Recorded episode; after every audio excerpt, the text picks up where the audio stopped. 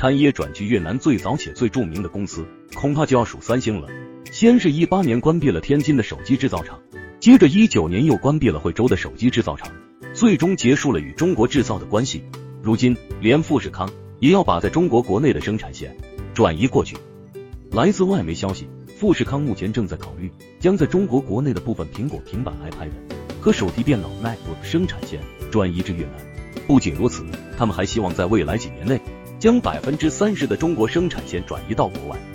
原因是他们想摆脱对中国国内市场的生产依赖。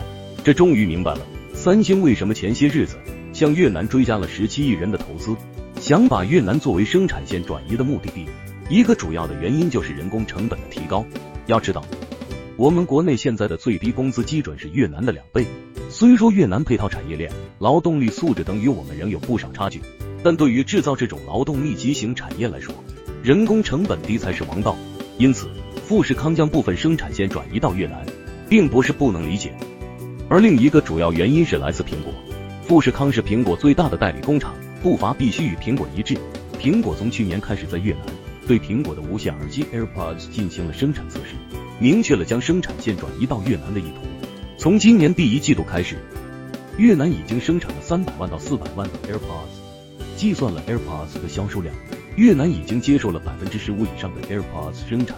从哪里来那么多订单呢？自然是我们的中国。AirPods 最大供应商是国内的歌尔股份和立信精密，这两家公司也是国内最积极向越南转移生产线的公司。因此，去越南在很大程度上是苹果的意思。即使立信精密、富士康也必须遵循苹果的发展战略安排。那么，越南有这么香吗？为什么苹果也要去越南？因为三星已经在苹果前面早早铺好了路。以前越南劳动力成本低，但产业套餐不完善，苹果以前没有向那边转移生产线，考虑的也正是这个原因。毕竟，苹果 CEO 库克在一七年就曾表示，产品制造需要深厚的工程技术能力、灵活的供应链管理和严格的质量水平。我们不会为了成本向东南亚等国家转移生产线，结果在制造所需相关产业的配套和技术能力上，三星给苹果铺好了路，在十年间。先后在越南建了一个研发中心，以及八家工厂。今年三月，三星宣布在越南建设东南亚最大的研究开发中心。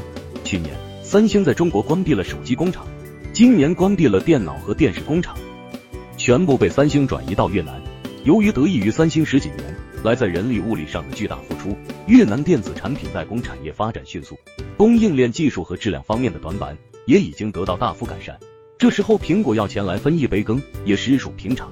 当然，对我们中国来说，转移低端代理这些生产线，实际上也在进行产业升级。像三星一样，虽然转行了，但在中国的代理工厂投资了西安的半导体存储芯片基地，一九年底追加了五百五十亿的投资。所以，我们走的其实是从低端制造走向高端制造的道路。这条路一定很难走，因为一些就业岗位会减少。但如果不继续，就不能在全球产业链中占据更有利的位置，因此不管有多痛苦，我们都要继续走下去。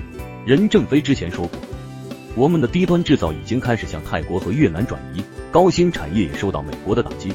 中国制造业现在处在正中间，困难肯定不会少，但不能有太多幻想。